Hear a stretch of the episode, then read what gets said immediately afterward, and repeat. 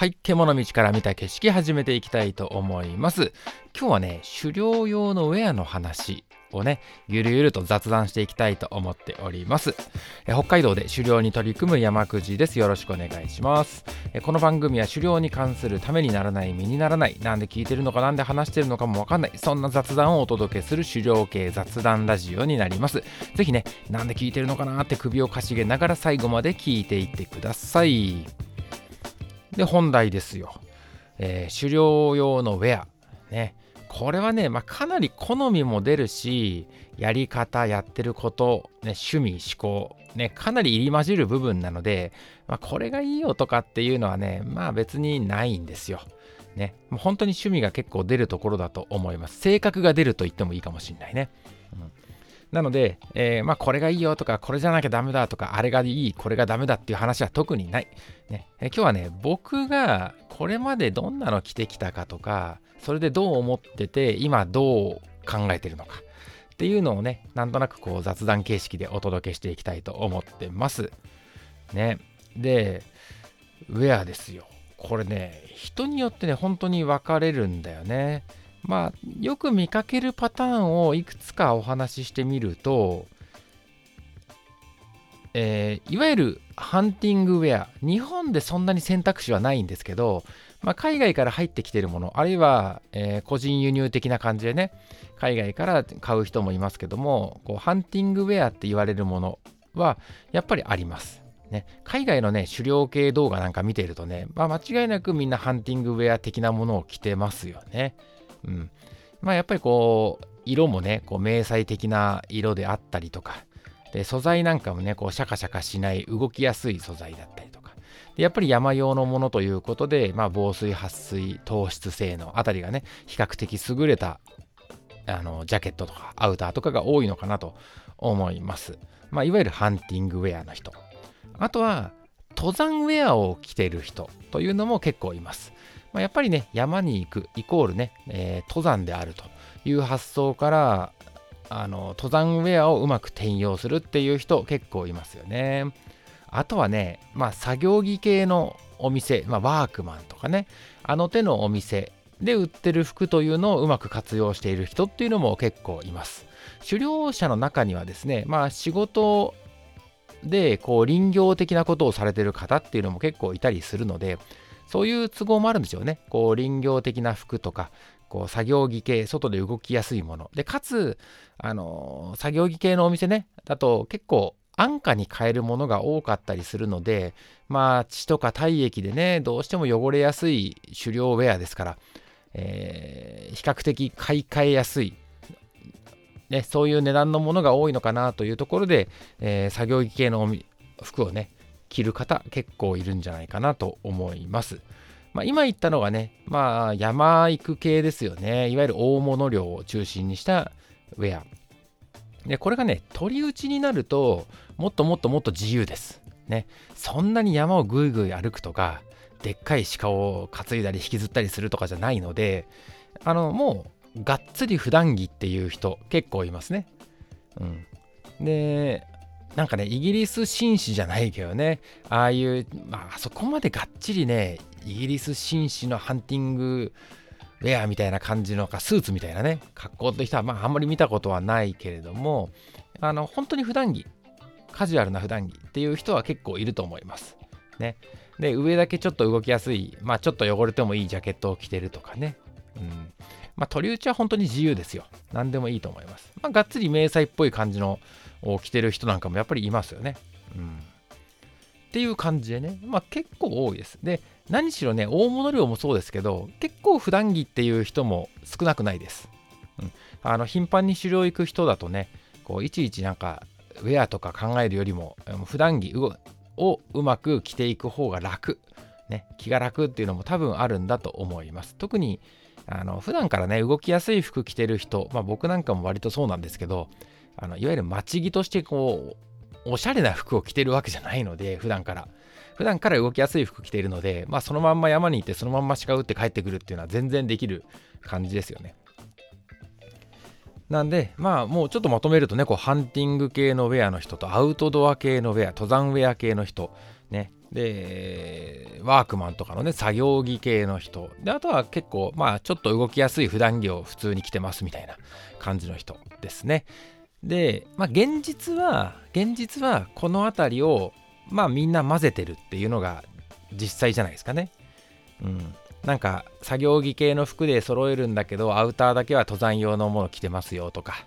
ね、インナーだけはこう登山ウェアのもの着ていて、まあ、汚れやすいところは作業着系の服着てますよとか、まあ、なんかみんなね、こう、うまいところをあちこちから取り入れてるっていう感じかな。うん、そういう人を多く見かける印象です。で、僕の場合ですよ。僕の場合。僕の場合はですね、こう狩猟を始める段階で、え、まあ、もともと登山をやっていたんですよ。まあ、別にこう、すごい難易度が高いことやってたわけじゃないんだけど、まあ、カジュアルな登山をやっていたので、いわゆるアウトドアウェアっていうのはね、一式持ってたんですよ。ね、一通りなんとなく持ってたんで、その辺を使いましたね、主に。で、やっぱりね、こう、もともと登山やってたから、山に行くんなら登山ウェアでしょっていう気持ちが強かったので、がっつり上下登山ウェアでした。うん。で、当時ね、買ってすごい良かったなと、今でも良かったなと思ってるものの一つが、モンベルのね、えー、て言ったかな、ノマドジャケットですかね。いわゆるソフトシェルってやつですね。うん、あれはすごい良かったと、今でも思ってます。うん、気温とかが許すんだったら、本当にあれでいいんじゃないかなって僕は思います。今いるところちょっと寒いんでね、あれでさらっと行くわけにはいかないんだけど、うん、関東の冬で特別寒い日じゃなければ、もうあれで十分だったなと。で、まあ、ソフトシェル、知らない人もいると思うんだけど、まあ、いわゆるハードシェルに対してソフトシェルっていうのがあってですね、あの登山用のウェアってこうシャカシャカしたジャケットを着るイメージ結構あると思うんだけど、まあ、あれがハードシェルですよね。うん、で一応こう防水で、まあ、ちょっといいやつだとねこうゴアテックスでできてたりして糖質性能もいいですよみたいな感じのものが多いかなと思います。いかんせんあれはねシャカシャカするので忍び漁とかでね、こう、静かに歩こうとしてる時に腕振るだけでシャカシャカする。ね、首の向き変えただけでシャカッと音がするっていうのはね、もう結構ストレスになります。あれで獲物が取れる取れないかは、まあ、またちょっと考え方によるのかなと思うんだけど、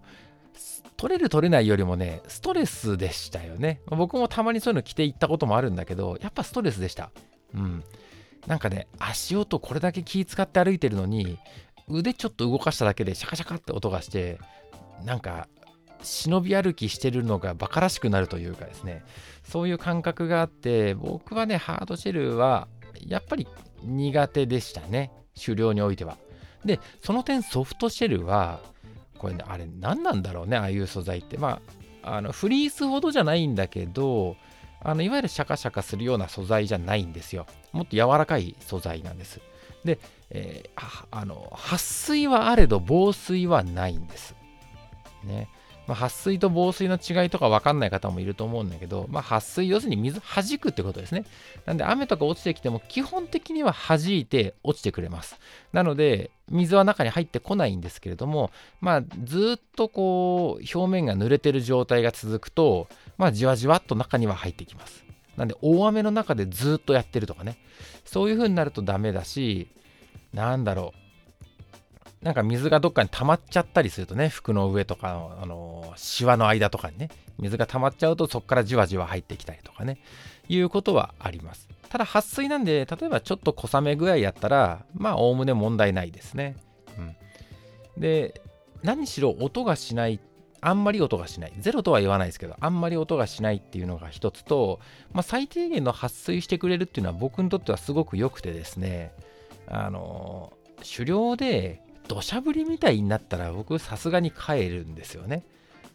うん。で、ちょっと小雨ぐらいだったら、そういうソフトシェルの撥水性能で十分かなって思うんですよ。ね。仮にちょっと濡れてきて冷えてきたとしても、まあ狩猟だとね、その車から極端に離れるわけじゃないので、ああ、これちょっと冷えそうだなとか、ちょっと不快になってきたなと思ったら帰ればいいっていう感じなんですよ。登山と違ってね、こう登っちゃったら降りるわけにはいかないとか、そういうこともないので、えー、よっぽど不快なことになりそうだったら先手を打って帰るっていう判断をすればいいだけだから、僕としてはね、あのノマドジャケットって、ね、結構いいバランスのウェアでしたね。うん。すごい好きでしたよ。で、暑すぎなくてですね、行動中も結構暑すぎないし、結構、あの糖質というのかな、まあ、あの空気がうまく出入りしてくれる印象があって、うん、着てて快適でしたよね。ただめちゃめちゃあったかいっていうものではもちろんないので、すごく寒い日になると、ちょっと物足りなくてっていうことはありました。うん。まあ、未だにいいジャケットだなと思ってます。で、一方ね、こう、ノマドジャケット自体は結構いいなと思って、あの、関東にいた時はほぼあればっかり着てたんですよ。ノマドジャケットばっかり。でもね、悩んだのはパンツでしたよね。ズボンですよ、ズボン。ね。ズボンはね、あの、登山用のズボン持ってて、やっぱ登山用のズボンって動きやすいんですよ。本当によくできてて、動きやすい。で、あれどうだったのかな？まあ軽い撥水ぐらいはできるズボンだったんですよね。で、ものすごいも登山ウェアとしては気に入ってはいた。どこのメーカーの何ていうモデルだったかも覚えてないんだけど、あのー、ペラなんですよ。登山ウェアってね、そういうの多いんですよね。まあ比較的まあなんとなく丈夫な感じはするんだけど、あの、ただペラペラってわけじゃないんだけどね。だけど登山ウェアっていかんせんね、登山道を歩くようにできてるので、そんなにやっぱりね、丈夫さに振ってないんですよ。うん、だから動きやすい登山道とかを歩く分にはすごく快適だし動きやすい膝も曲がるで軽いでしょ、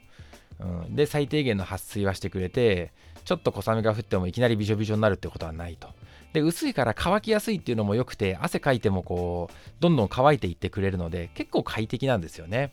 うん、あれはすごいね登山的には僕は気に入ってたんだけどでまた登山をやるんだったらきっとああいうの買うんだろうなと思うんだけど一貫線狩猟には向かなかったですね。もう何度穴開けたかっていう感じです。ちょっと藪に入ったりとかねこう何山椒みたいなこれトゲトゲのね枝とか見つけて見つけてっていうか、そういうとこに入っていくと、まあ、とにかくこう、ちょっと引っかかっちゃ破けて、ね。もう何回破いて縫って破いて縫ってとやったかっていう感じでしたね。もういかんせんのあっちこっち破けて、そのたんびに下手な裁縫で直すわけで、どんどんなんかね、フランケンシュタインみたいになってって、最後には嫌気がさして、えー、捨てた気がします。今どこにあるんだっけな？多分捨てた気がします。あれはね、まああんまりうまくいかなかったなというのが正直なところですかね。もうちょっとやっぱりね、狩猟用ウェアとしてはもうちょっと丈夫なものがいいなと、えー、当時思いました。始めた頃ですね。うん、それで、ズボンに関しては、こう、あれやこれやと試す日々が始まったんですよ。うん、で、やっぱりね、作業着系のメーカーというか服をね、そういうのに手を出した時期がありました。ね、ワークマンとか行って、当時関東に住んでた時はね、ワークマン近くにあったので、ワークマン行って、今、ちょこちょこ試してましたよ。ちょっと薄めのものからちょっと厚手のものまでいろいろ試したんですけど、まあ、端的に言えば僕にはちょっと合わなかったです。うん。確かに安くて、うーん、まあ、パッと履いた感じは悪くないんだけど結局ねすぐ穴開いちゃうっていうことが多かったです。うんまあ、僕の使い方が悪いのかもしれないのでそのそのワークマンの服が悪いとかねそういうことを言う気は全然ないんだけど僕の用途にはねちょっと合わなかったんですよね。で1年に1回履き替えるぐらいの気持ちだったらまあやれなくはないかなと思うんだけどなんか撥水とかもなんかね登山ウェアで期待できるほどの撥水はしてくれないとか汗かいた時ちょっと不快だったりとかなんかねどれもあと一歩及ばずという感じでこう穴開いてはまたちょっと違うモデルを買い替えてっていうのをやってたんだけどなんかもう買うのもちょっとめんどくさいしちょこちょこ買うのもね。でなんか買うたんびになんかうわーこれいいなっていう満足感がある買い物でもないのでなんかね僕個人的にはちょっと好みではなかったかな。not for me って感じでしたね。うん、まあそれでもいろいろ試せたのはありがたくて、しかも安く試せたっていうのはありがたくて、その中でこう薄手のものとか厚手のものとかいろいろ試して、ああ、こういうのが自分に合ってるかもなというのを探す旅としては、えー、すごく役立ったと思ってるので、ああいうお店で買うのは悪いことではなかったなとは思ってます。うん、ただ僕はね、あの穴開いちゃ買い替えてって、どんどん買い替えればいいやっていうのが、まあ、好みとしてあんまり好きじゃなくて、まあ、できれば長く使えるものがいいなという気持ちがあって、えー、ずっと迷ってました。うんというのがね、まあ、関東にいた時の感じですかね、まあ、上はの窓ジャケットを着て、まあ、中にはインナーを着て、えー、寒さに応じてミドルウェアを足したり引いたりする。ミドルウェアはよっぽど寒い日だったらフリースみたいなもんだし、まあ、そうじゃなければ長袖のシャツとか、あのー、寝るシャツっていうのかな、まあ、綿とかはちょっとダメですけどね、うん、ウールとかのシャツ、ウールシャツとかね、まあ、そういうのを中に着ていくっていう感じでしたかね。うん、でパンツは登山ウェアから始まってそれが穴開いてからは作業着系の服に行ったと。で関東ではねその辺りをこうこねくり回してまあなんとかやれてるっていう感じでした、で今北海道に来たのでまあだいぶ寒くはなるんだけどじゃあウェアがねそんな極端に変わるかっていうとね実はそれほど変わらないかなと思ってます、うんで最近着てるものっていうのをちょっとね、ご紹介していきたいなと思うんだけど、まあ、どっから行こうか。えー、インナーね。インナーは、えー、一番気合を入れていくときは、一番下にミレーのドライナミックって、これ網シャツとかね、よく言われてるやつですね。網網のやつで、あんまり人に見せられないやつですね。網シャツ。あれを着て、その上に僕はモンベルのメリノウールの一番あったかいインナーを着てます。あるいはモンベルのね、ジオラインでしたっけ？ちょっとモデル名忘れちゃったな。あの、メリノウールのやつと、もう一個こう、河川系のインナーもあって、まあ、それ両方持ってるので、まあ、寒さに応じて、えー、その辺をね、適当に使い分けてるっていう感じですかね。で、ドライナミック、一番下にドライナミックっていうこの網シャツ。これはね、やっぱ快適です。ね、とにかくね、この網シャツとかのね、こう、一番ベースのレイヤーと、ドライレイヤーとかね、言われたりしますよね。このドライレイヤーと、えー、その上に着る、いわゆるインナーの部分。この部分は、もしお金かけるんならここだと思います。ここが快適だと全体を通して快適になりますね。うん、上に着るものとかってね、割と簡単なんですけど、こうインナーに関してはね、いいものを着といた方が、まあいいものっていうか、登山用のものをちゃんと着といた方がいいんじゃないかなと、個人的には思います。あの作業着系の服のお店、ワークマンとかにもインナー売ってるし、えー、いわゆる私服のね、普通のこう、ユニクロみたいなとこにもインナーは売ってるんですよ。で、ものによっては、まあそれでもいいんじゃないっていうのもあるんですけど、それだけは選んじゃいけないっていうインナーもあるんですよね。まあ、有名なところで言うとヒートテックとかですね。ヒートテックって待ち着としては非常に優れたインナーだと思うし、僕も持ってるんですけども、あの山で着るのはあの、あんまりおすすめできないとかじゃなくて、えダメと言ってもいいぐらいだと思います。え厳しい山に登るときなんかだとね、えー、命の危険さえあるぐらいのものです。まあ、その理由が分かんない人は、え、調べてみた方がいいと思うし、まあ、分かった上でうまく着るという手はなくはないみたいなんですけれども、あの、あえて試すことでもないかなと、正直思います。あのー、詳しいことはね、こう皆さん自分で調べてほしいんだけど、あれね、濡れて、汗で濡れると冷えるし乾かないんですよ。うん、なので、まあ、ヒートテック着てね、こう、バーッと汗かくような山歩きをすると、その後ね、びっしょびしょで、ベタベタになって、ちょっと休憩で立ち止まったりすると、もう体が一気に冷えて、あの、芯から震えるっていうんですかね、ああいう状態になったりします。あの僕もね実はこう寝ぼけててというか なんか何を間違えたかヒートテックで山行っちゃったことやっぱあってですねあのなんか今日冷えるな冷えるな。なんでこんなこの芯から冷えるんだろうと、まあ、いわゆる底冷えするってやつですよね。汗冷えする。底冷えするっていう状態でガクガク震えちゃ震えちゃって止まってると。なんでかななんて思って。なんかインナーがと思ってちょっと見たらあれヒートテック着てきちゃったっていうことがあってね。やっぱり良くないっすよ。うん、で、なんかエベレストだったかな。あの手の山をね、ヒートテックへ登った登山家がいるんですけども、あれ、なんユニクロかなんかがスポンサーについてる登山だと思うんですけどね。その時にね、あのあんまり記事とかに出てこないんだけど、どうも蓋開けたらそのヒートテックの下にさっきの網シャツね、ドライナミックを着てたっていう話があったりとかして、まあ、うまくその辺で処理をしてですね、えー、欠点を補ってあげれば使えないこともないようです。はい、ただ、えー、その辺の、ね、実験っていうのはこう上級者向けの話だと思うので、これからこういうのを考えてね、着てくっていう人は悪いこと言わないので、登山メーカーの、えー、登山用のインナーは買っといてもいいんじゃないかなと思います。ものによるけど4、5千円で買えたりするんでね、上下でも1万円以内とかで買えたりしますから、あの、まあ、網シャツよりもまあ普通のインナーをまず買ってね、えー、余裕が出てきたら、えー、網シャツとか、あのファイントラックとかでもね、そういうドライレイヤー出してますんで、まあ、そのあたりで気になったものを買って試してみたらいいんじゃないかなと思います。まあ、インナー着とくとね、いいインナー着とくとね、快適ですよ、本当に。うん、全然違う。で、えー、次にね、まあ、上で言うと、まあ、いわゆるミドルウェアになるわけですけども、まあ、僕の北海道ではね、まあ、ウールの、結構厚いウールのシャツを着て、えー、ウールのベストを着て、その上に、えー、今僕はね、ちょっとモデル名もわかんないフェールラーベンのジャケットを着てます。すごい古いモデルだと思うんですよね。あの古着で買ったんで、ちょっとモデル名もわかんないんですけども、えー、フェールラーベンのジャケット。で、フェールラーベン知らない方向けに説明すると、あの、まあ、主にね、こう G1000 っていう素材のジャケットを、ジャケットを作ってるメーカーってわけじゃないんだけど、まあ、ジャケットで言えば G1000 っていう素材のものを使ってるものが多いですね。で、こう G1000 っていうのが何かっていうとですね、綿とポリの混合生地なんですよ。どっちが多いんだっけな？ど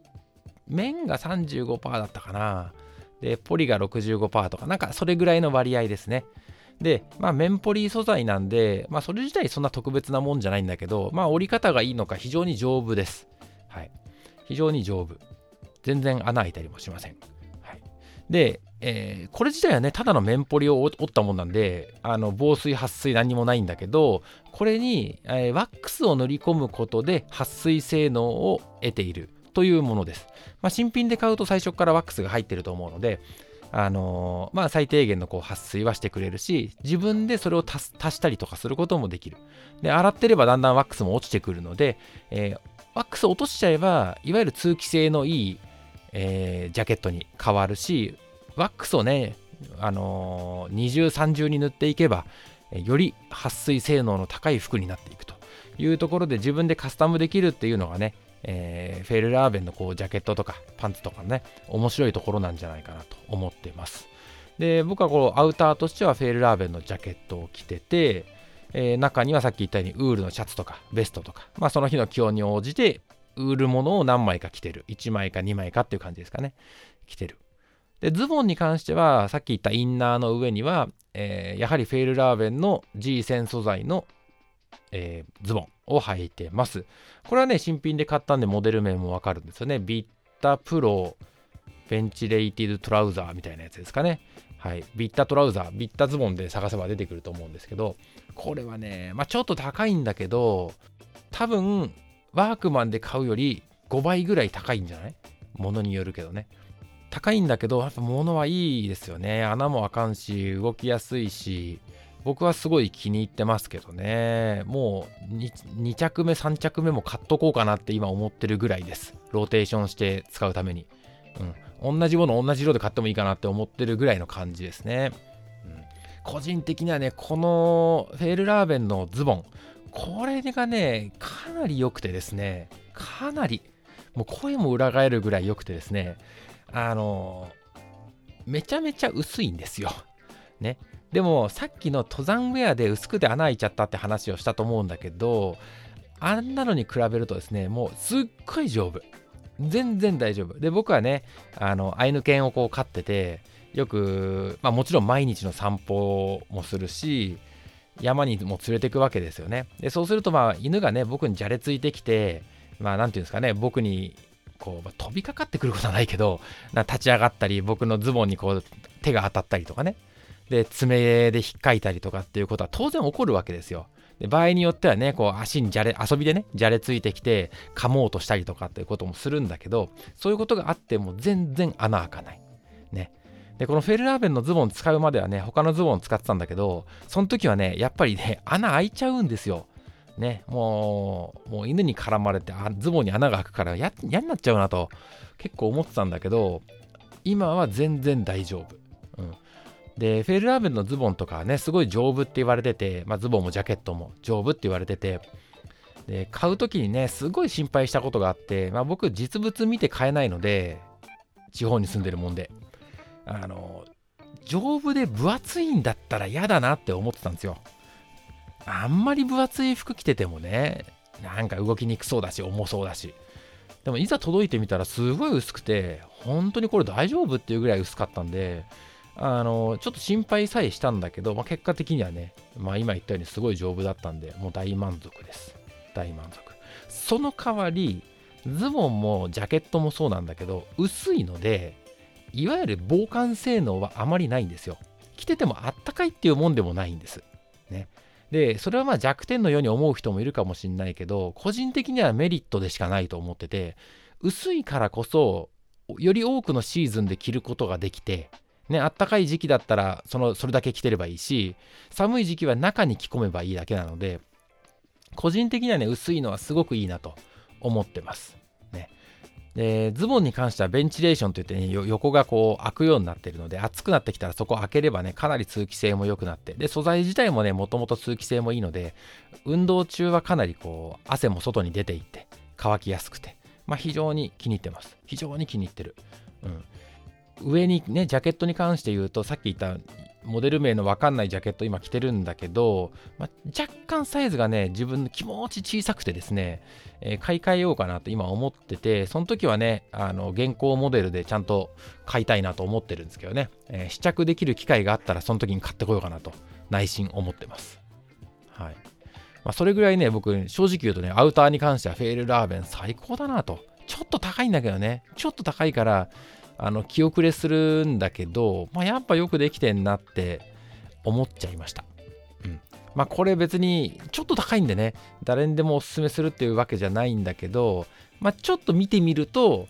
えいいかもしんない。まあ実物見る機会があったらね、ぜひ見てみたらいいんじゃないかなって正直思います。それぐらいね、おすすめできるものですね。狩猟とかでは結構使いやすいんじゃないかなと思うんだけどね、どうだろうな。そんなところですかね。まあ何を着るかっていうのはね本当に迷うところだとは思うんだけどまあ自分の気持ちがね乗るもの、ね、使いやすいもの愛着が持てるもの、ね、そういうものを使ってるとやっぱり、まあ、気持ちがいいとは思うのでなんかお気に入りのものがあったらねそういうの試してみるのもいいかなと思います。で登山